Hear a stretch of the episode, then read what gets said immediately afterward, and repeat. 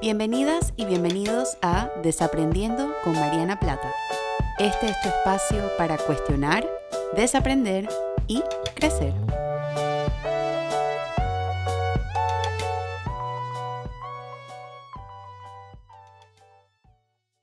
Hola a todas y a todos y bienvenidos a un nuevo episodio de Desaprendiendo. Yo soy Mariana y como siempre estoy muy emocionada de compartir con ustedes una semana más en este espacio para cuestionar, desaprender y crecer. Y esta semana tuve un cambio porque originalmente estaba otro episodio para el calendario de este jueves, pero pasan cosas en la vida que nos invitan a ser un poco más flexibles y cambiar y ajustar y estoy aprovechando ese espacio para hacer esto esta semana. Y este va a ser un episodio un poquito diferente porque quizás no voy a estar hablando sobre temas emocionales ni temas de salud mental per se o de crecimiento emocional como de la forma tan directa como lo estaba abordando antes, pero yo creo que es importante mantener la autenticidad y la transparencia de este podcast y mío, que soy quien crea y desarrolla los episodios. Y no sería congruente de mi parte este, lanzar un episodio que quizás no está a tono con cómo me he estado sintiendo. Y este episodio es un episodio que surge a partir de mucha frustración y mucho enojo y estoy tratando de canalizarlo a través de este episodio. Me ha tomado mucho más tiempo eh, que otros episodios para preparar. Yo creo que precisamente por eso.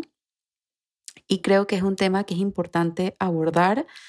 De ninguna manera pretendo ni es mi intención atacar a nadie ni hablar de manera negativa de nadie.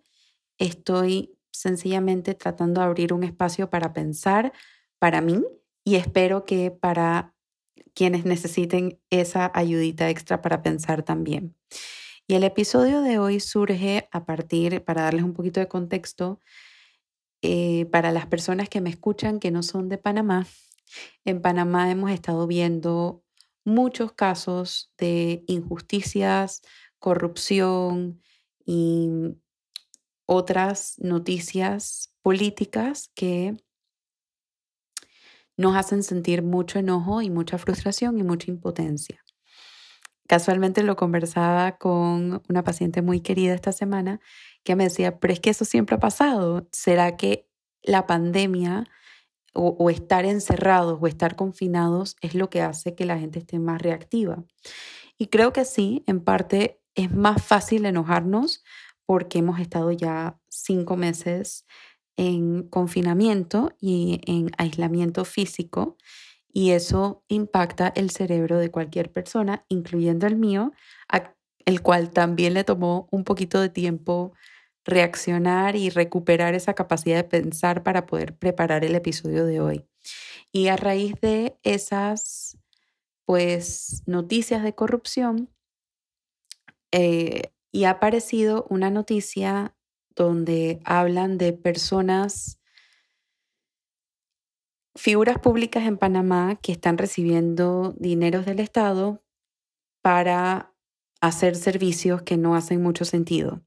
Esta noticia evocó mucho enojo y mucha frustración porque estas figuras públicas se le han denominado influencers. Y eso me hizo pensar un poco la cultura de influencers que existe y las personas a las cuales les estamos dando una tarima, entre comillas, digital y de dónde viene eso. No es, como lo mencioné al inicio, mi intención no es atacar a los influencers que se autodenominan influencers o que ese es su trabajo, porque hay muchos que están haciendo una excelente labor social, socioemocional, responsable con sus plataformas. Es simplemente el propósito es un poco abrirnos a pensar, desaprender, cuestionar a quienes estamos, en quienes estamos confiando y a quienes les estamos dando estos poderes para que ocurran cosas como estas. Por supuesto, eh, no hay un solo responsable aquí. Una parte es el Estado, otra parte son estas personas que quizás están usando sus plataformas de una manera no muy congruente y no muy ética. Y adicional a eso, también hay otras personas que somos responsables, que somos los consumidores.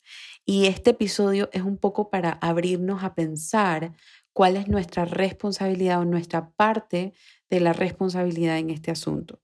¿Qué papel estamos jugando nosotras y nosotros en esta cultura de influencer? Porque yo creo, así mismo como me dijo mi paciente, es muy rápido, es muy fácil rápidamente caer en el enojo y atacar y decir es que esta, esta persona no sirve, es que esta persona no hace nada, es que es inaudito, que sí, la indignación es importante, pero es solamente un primer paso. El siguiente paso es pensar qué está pasando con esta sociedad que enaltece a estas personas. Y eso me hizo un poco pensar, y es el objetivo del episodio de hoy, qué significa ser un influencer. ¿Qué significa tener poder digital? ¿Qué significa tener una influencia digital en una audiencia, en una comunidad, en un grupo de personas? Y eso es lo que yo quiero que nos podamos abrir a desaprender el día de hoy.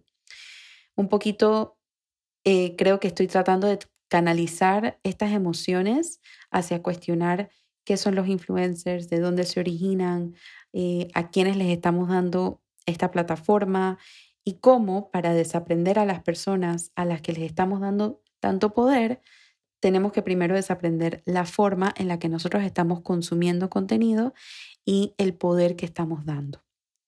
Entonces, haciendo un poquito una investigación medio sociohistórica del término influencer y dónde originó y por qué lo usamos y a qué se refiere, encontré en el dictionary.com, escrito por un especialista en lingüística, que el uso de la palabra influencer se remonta a siglo XVII, eh, los 1600, pero no se estaba utilizando con la forma y el concepto que lo estamos utilizando hoy en día hasta el 2016. En el 2016 empieza a surgir junto con el brote de las redes sociales este concepto de personas que influyen en el comportamiento económico de otras personas. Y aparece como un término de marketing, cuando estas corporaciones grandes se dieron cuenta que podían mercadear productos y servicios con micro celebridades para subir sus ventas. Es una estrategia de neuromarketing, que es el estudio del proceso de toma de decisiones de los consumidores antes, durante y después de la compra. Si alguien está interesada o interesado en escuchar más del neuromarketing, tengo algunas personas que podría invitar para el podcast, así que me avisan y con mucho gusto es un área que yo desconozco completamente, la psicología de la publicidad, pero me parece un área fascinante y con muchísimo gusto me siento a conversarlo si alguien está interesado en esto. Entonces, pensándolo de esta forma, en sí, el neuromarketing, que es la capacidad de mezclar las estrategias de marketing con la fundamentación teórica de las neurociencias para entender las emociones, las motivaciones, los deseos del ser humano y así movilizar el consumo que tienen de productos, de contenido, de servicios, es interesante porque en sí yo no creo que el neuromarketing sea peligroso, yo no creo que sea malo y yo no estoy aquí para tampoco poner juicio moral a si lo que hace una persona está bien o está mal. Yo creo que hay cosas que son éticas, hay cosas que son congruentes, hay cosas que son auténticas y honestas, y hay cosas que no, hay cosas que son sanas y hay cosas que no. No es mi lugar decir que está bien o que está mal. El neuromarketing en sí yo no creo que sea peligroso, pero cuando no cuestionamos, y por eso es tan importante, y yo espero que ese músculo de la autocuriosidad y el cuestionamiento que hacemos ya de forma interna, lo podamos traducir a nuestros hábitos y a nuestros comportamientos, porque eso también nos puede ayudar a desaprender y a cuestionar cómo estamos participando en, esta cultura de influencer.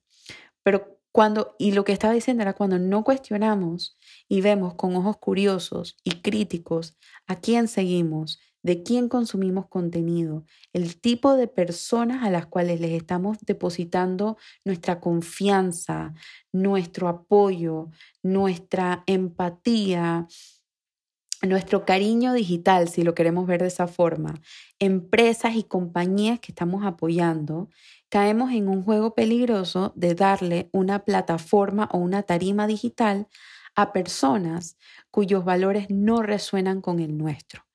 Y la única manera de darnos cuenta si esas personas tienen un inventario de valores y un inventario de hábitos y un inventario de comportamientos que resuenan con el nuestro, tiene que partir de nuestra propia revisión personal.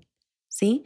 No podemos exigir afuera lo que no ponemos en práctica dentro. Y es la intención y el propósito de mi episodio de hoy. No es eh, estigmatizar, ni polarizar, ni hablar negativamente de un sector o de una, de una industria. Es cuestionarla. Y si queremos cuestionarla, también tenemos que cuestionarnos nosotros. ¿Qué papel estoy jugando yo en esto? Quizás no es activamente siguiendo a estas personas, pero quizás sí es participando en el consumo de productos y el consumo de servicios. Y eso aparece mucho, por ejemplo, en el área del feminismo. Hay una, un término que yo lo aprendí de la fundadora de una revista digital feminista que se llama Bitch Media. Ella se llama Andy Seisler y ella habla de un término que se llama empowertizing. No tiene traducción al español todavía, yo creo. Y es cuando agarramos estas, estos movimientos y agarramos la convicción social del feminismo y queremos capitalizar sobre ello.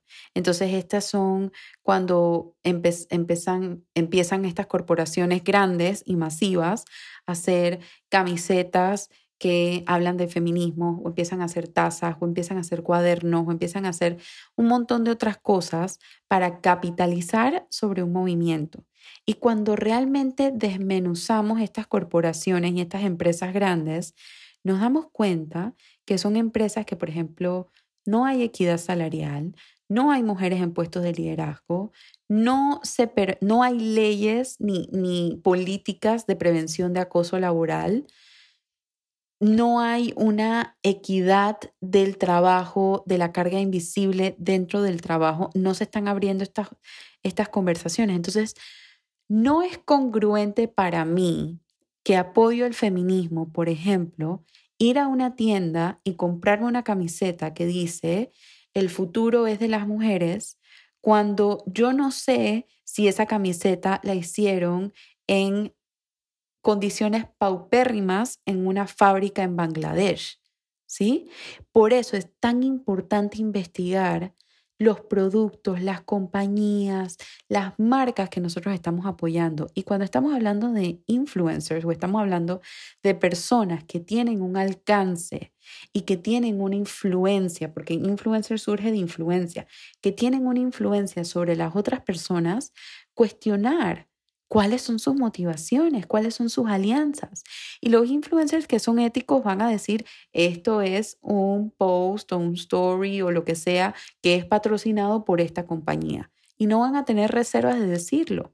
Lo hacen de manera honesta y lo hacen de manera clara. Lo dice Brené Brown, lo que es claro es amable.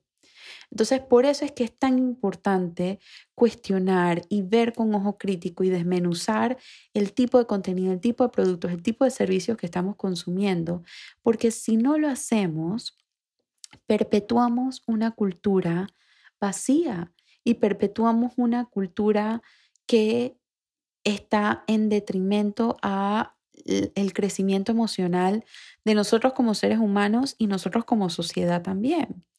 Y yo me puse a preguntar, a, preguntarme yo primero y luego investigar por qué existe la cultura de influencer, por qué, por qué ha sobrevivido, por qué estamos en el 2020 y la industria de los influencers solamente sigue creciendo. Es porque hay algo que está pasando en términos del ser, en términos del ser humano y su consumo de contenido y su consumo de producto y su consumo de servicio. Y encontré un artículo en la revista Forbes que hablaba sobre algunas características que hacen que sigamos a estas, a estos, a estas que creo que es un término un poco más real que influencer, y vamos a hablar de eso después, eh, porque seguimos siguiéndoles y porque seguimos consumiendo el, contenido de los productos que nos, este, nos hablan o, nos tratan de, de vender. Una de las razones, dice este artículo, es que tenemos un sentido de validación. Seguimos a estas personas y las razones por las cuales confiamos tanto en, los, en las microcelebridades, como estas personas que tienen una larga lista de seguidores y contratos y todo lo demás, es porque se sienten un poco más accesibles que las celebridades. Y al sentirse más accesibles, se sienten más cercanos a nosotros los vemos más como iguales.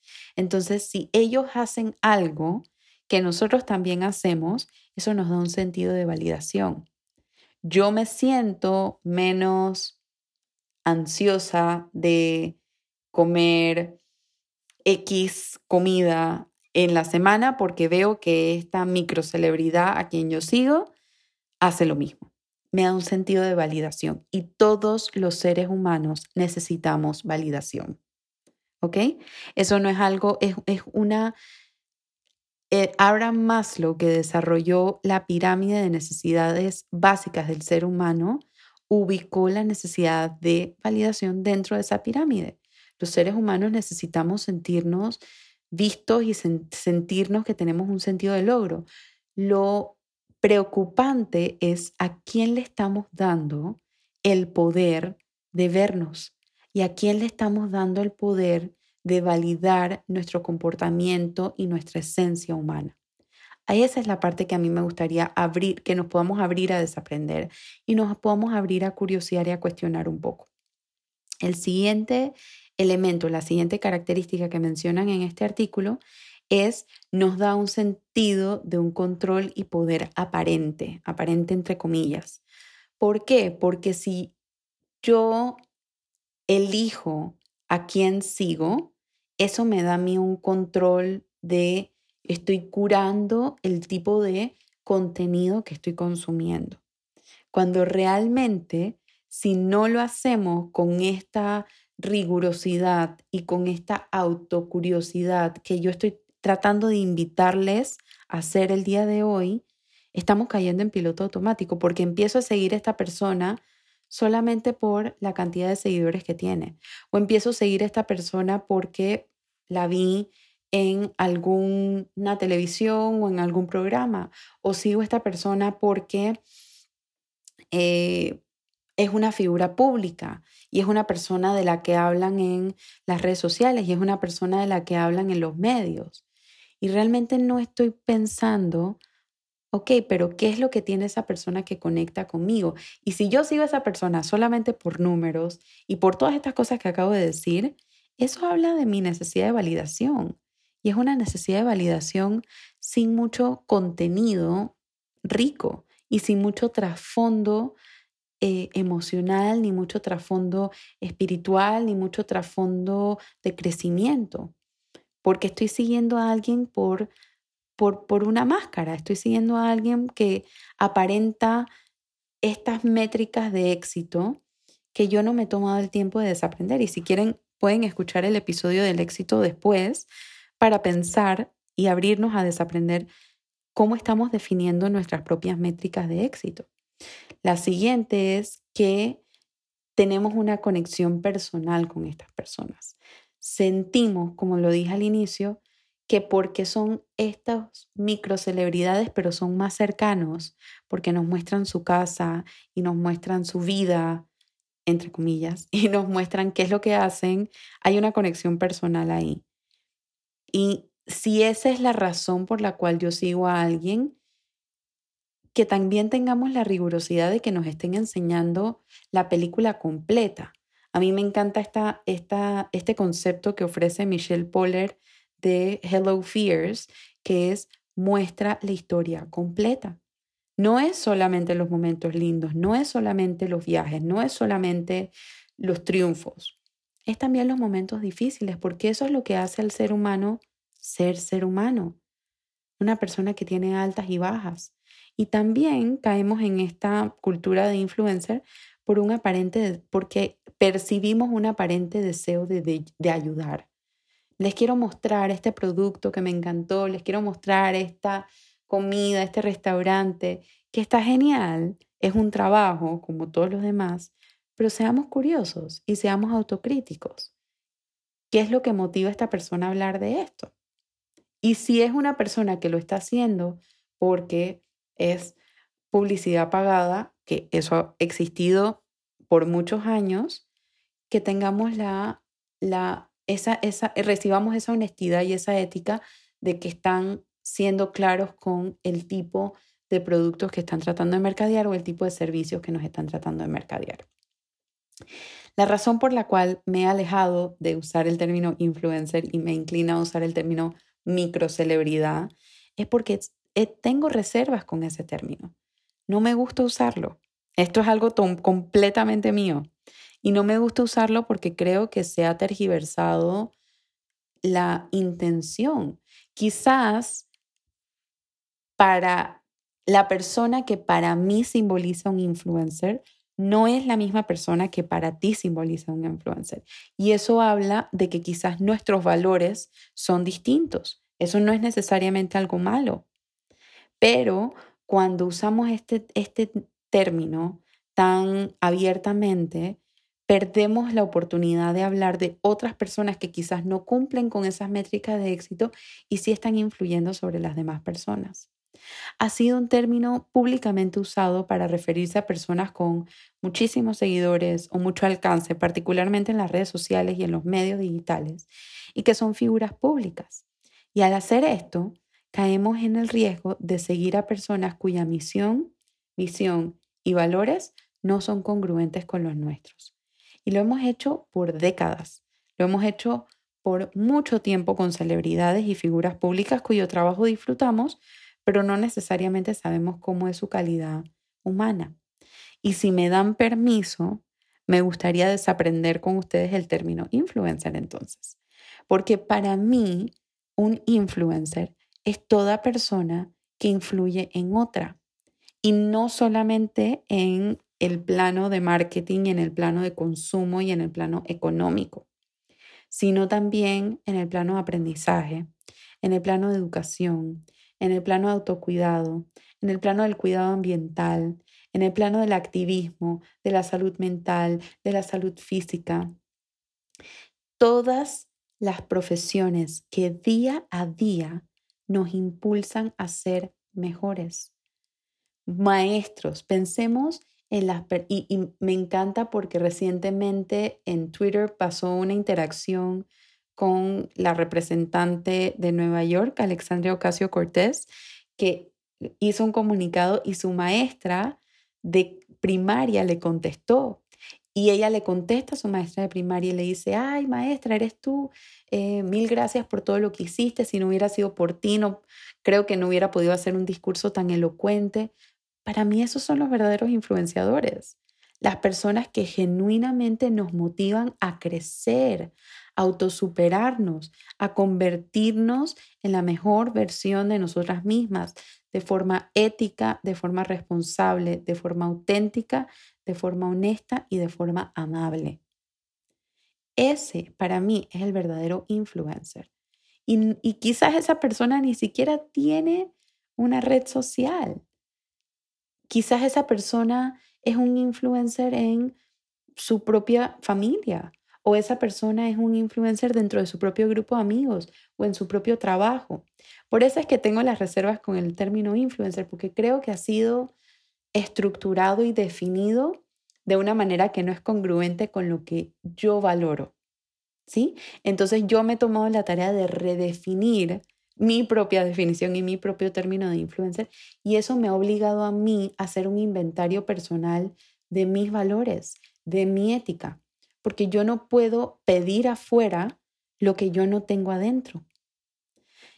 Y quiero, quiero volver a recordar la intención de este episodio porque creo que se puede dividir en dos planos. El primero es, mi mensaje es para las personas que se denominan influencers o que se consideran influencers, para que por favor sean honestas y sean honestos, sean responsables, sean éticas, sean congruentes con la plataforma digital que tienen. Tienen en sus manos la confianza de las personas y eso es algo que no se da por, no, se da por gratis ni se regala. Eso es algo que se cuida, eso es algo que se valora y eso es algo que se honra.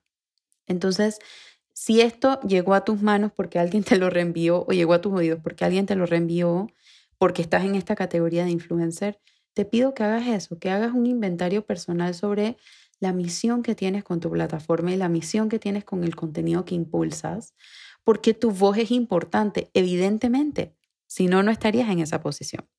Y dos, mi mensaje es para nosotros y nosotras como consumidoras y consumidores, las personas que admiramos a otras personas. Seamos curiosas y seamos curiosos de a quién admiramos, de los productos y los servicios que están promoviendo, de la congruencia, y a quién le estamos dando una tarima digital. Es un trabajo de dos vías y empieza con cada uno y empieza adentro. No se trata de atacar a quienes hacen su trabajo en redes sociales ni de cancelar, porque la cultura de cancelación para mí no sirve. Lo decía Brene Brown en un episodio reciente y me encantaría, lo tengo en mi lista, hacer un episodio sobre la cultura de cancelación. No propongo esto, ni lo estoy apoyando, ni estoy diciendo que eso es lo que se tiene que hacer. Brené Brown dice que cuando cancelamos a la gente, lo que estamos haciendo es que estamos utilizando una estrategia basada en vergüenza. Y las estrategias basadas en vergüenza no son estrategias de justicia social. Y estamos cerrando la oportunidad para que una persona se responsabilice por lo que ha hecho o por lo que va a hacer o por lo que está haciendo. Es empezar a revisarnos nosotras mismas y nosotros mismos primero. ¿A quién seguimos y por qué? ¿Qué dice eso sobre nuestra definición de éxito? ¿Qué dice eso sobre a quién le damos valor? ¿Qué dice eso sobre nuestra sociedad? Acuérdense que todas y todos somos seres humanos. Estamos en el mismo plano. Nadie es más importante que nadie. ¿sí? Y esa tarima digital, ese, ese idolatrar a alguien, es súper peligroso porque empezamos a movernos en una sociedad muy asimétrica y no podemos sanar colectivamente. Entonces, no podemos exigir ética, responsabilidad y congruencia en el mundo externo sin antes revisar el mundo interno. Todas y todos formamos parte de un sistema que le da una plataforma digital a alguien más. Y todas y todos tenemos nuestra propia plataforma digital y real también. Usémosla con discreción, con ética y con congruencia. Y yo quiero terminar este episodio con una frase de una de mis favoritas, Maya Angelou, que dice, la gente olvida lo que hiciste, la gente olvida lo que dijiste, pero la gente nunca olvida cómo los hiciste sentir. Si tú tienes una plataforma, significa que tienes más impacto y más alcance para hacer sentir a las personas de una forma. Mi pregunta para ti es, ¿cómo quieres hacerlas sentir? ¿Y cómo quieres que te recuerden? Y con eso doy por terminado el episodio de hoy. No reemplaza la psicoterapia porque realmente no es un tema de psicoterapia, pero igual hago la aclaración que nuevamente mi propósito no es cancelar a nadie, no es hablar mal del trabajo de nadie, es simplemente cuestionar, mirarnos con ojos críticos antes de mirar al otro con ojos críticos, porque es súper fácil agarrar el material como este y material de salud mental y utilizarlo para atacar y ese no es el propósito. El propósito es revisarnos. Porque no podemos pedir afuera lo que no tenemos primero adentro. Si te gustó este episodio, me encantaría que lo compartas. Estoy en Instagram, en Facebook y en Twitter como arroba Mariana Plata PSY. Me encantaría escuchar tus comentarios. Si me estás escuchando en Apple Podcast, puedes dejarme un review. Se hace al final del episodio o del programa. Ahí me puedes dejar tus comentarios. Y si tienes preguntas, dudas o ideas de futuros episodios, con mucho gusto me los puedes hacer llegar tanto a mis redes sociales, arroba Mariana Plata PSY, o a mi correo info arroba marianaplata.com. Te recuerdo también que todos los viernes lanzo un boletín semanal o un newsletter semanal donde incluyo mis desaprendizajes de la semana, lo que he estado pensando, lo que he estado sintiendo, lo que he estado desaprendiendo, junto con otras recomendaciones de artículos y libros y series y otras cositas más. Así que para suscribirte lo puedes hacer en el link en mi perfil de Instagram, arroba marianaplata.psy o en mi página web marianaplata.com. Te agradezco por haber estado acompañándome en este desaprendizaje, en este episodio un poco diferente a lo que normalmente hago. Espero que haya sido de tu gusto y si no, pues igual me puedes dejar los comentarios también. Cualquier retroalimentación es bien recibida y nos vemos la próxima semana con un nuevo episodio para desaprender. Chao.